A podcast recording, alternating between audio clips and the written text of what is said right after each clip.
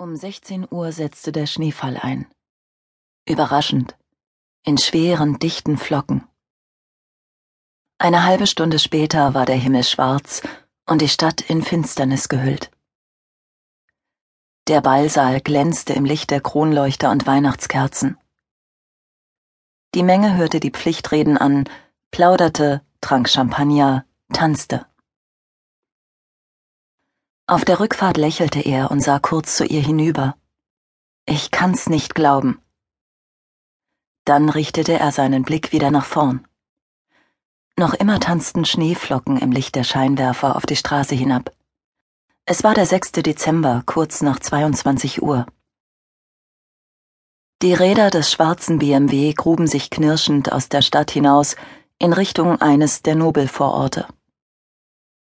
Ich hasse diesen hochgestochenen Smalltalk. Sie gähnte und lehnte sich im Beifahrersitz zurück. Die Hormone. Seine Hand wanderte nach rechts, suchte ihren Bauch unter dem Wintermantel. Dieses Mal werden es Zwillinge, ich spüre es. Dann haben wir ein echtes Kleeblatt. Sie lachte, nahm seine Hand und schob sie auf das Lenkrad zurück. Blöd, Mann, es wird ein Junge. Nur einer. Das spüre ich. Und du schau auf die Straße.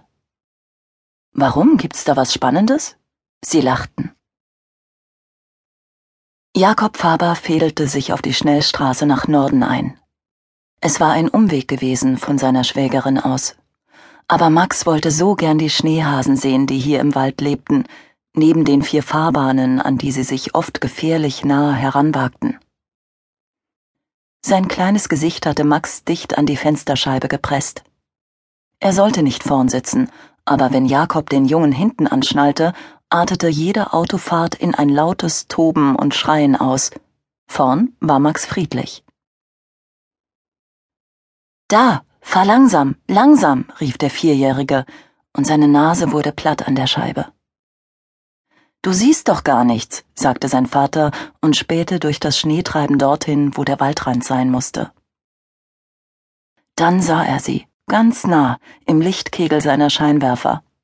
Wie kleine Bälle hüpften die weißen Tiere umher, perfekt getarnt im Schnee. Max jauchzte. Du bist echt gut, Großer. Und weißt du was? Du findest sicher auch heraus, warum in unseren breiten Schneehasen leben. Jakob, der Biologe, freute sich jedes Mal, wenn Max mehr über die heimische Fauna lernte. Wegen mir. Max nickte eifrig. Jakob lachte. Gern hätte er seinen Sohn jetzt in den Arm genommen.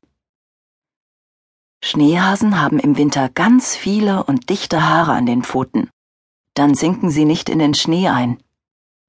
Max schrie, als ein Hase auf die Fahrbahn sprang.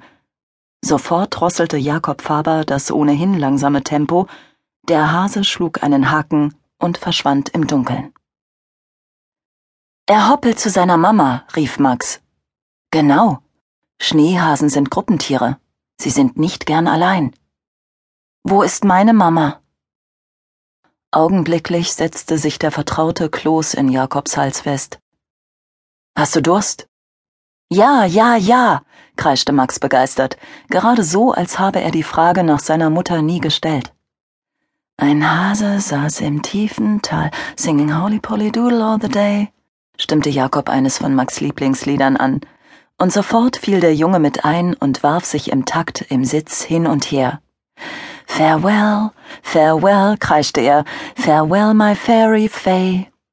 Kakao? unterbrach Jakob ihr Duett, als zwischen den Bäumen ein helles Rechteck und bunte Leuchtreklamen auftauchten.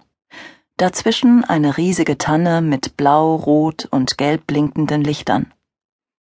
Die Tankstelle mit dem kleinen Bistro. Er parkte hinter den Zapfsäulen.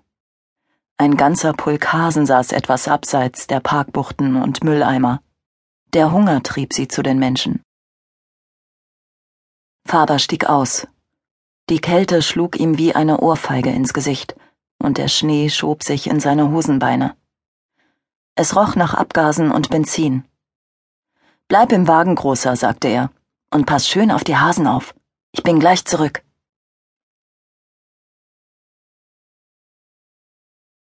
Wieder drehte er sich zu ihr.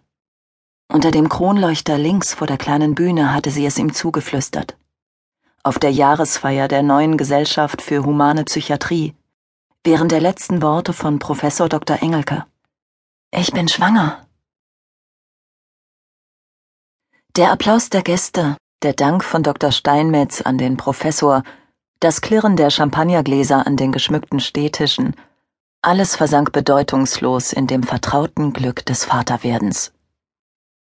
Eine kleine Ewigkeit hatte er Wiebke angesehen, ihre dunklen Augen, ihr kinnlanges, helles Haar, das winzige Muttermal auf der linken Wange, das er so gern küsste. Dann hatte er eine neue Flasche Champagner entkorkt, seinen Smoking damit bespritzt und auf die begehrenswerteste Frau der Welt getrunken. Abbiegen! Wiebke stupste ihn zärtlich in die Seite. Nicht träumen, Schatz. Ich könnte die Welt umarmen, rief er hob die Hände und fuhr beim Schild Ausfahrt Nord auf die vierspurige Schnellstraße ab. Umarme lieber das Lenkrad und fahr langsamer, du hast getrunken. Nur ein Glas, auf unser Glück. Vom Rücksitz kam ein leises Rascheln. Oh Mist, wir wecken die Kinder, flüsterte sie. Er ließ seine Hand wieder Richtung Beifahrersitz wandern und setzte seine Fingerspitzen auf ihren Bauch. Psst, schön schlafen, feixte er. Hör auf, du Kindskopf. Ach, ich bin so süchtig nach dir. Er blickte kurz in den Innenspiegel. Seine Tochter und sein Sohn schliefen Schulter an Schulter. Süchtig nach euch. Die Lichtkegel der BMW-Scheinwerfer glitten über die Straßenpfosten. Die Reflektoren warfen winzige weiße Blitze zurück. Dahinter lag der Stadtwald. Schau mal, da sind wieder die Hasen, sagte er und schob seine Finger zwischen die Knöpfe ihres Mantels, bis er ihren flauschigen Pullover ertastete. Wiebke schob seine Hand erneut auf das Lenkrad zurück. Das Benzin ist teurer geworden, sagte sie, als die Tankstelle mit dem hässlichen Christbaum vor ihnen auftauchte. Lenk nicht ab. Er beugte sich zu ihr. Seine Lippen suchten das Muttermal.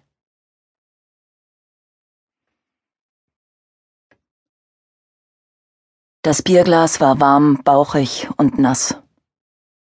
Seine Hände, die das Glas unablässig in dieselbe Richtung drehten, kalt. Jakob Faber starrte in die goldene Flüssigkeit, während die Tür zu den Toiletten, neben der er an dem verklebten Tisch saß, alle paar Minuten auf und zu ging und den Geruch nach Urin und Desinfektionsmittel in die Gaststube trug. Zu Hause hatte er bereits eine Flasche Wein getrunken und war nach dem ersten Glas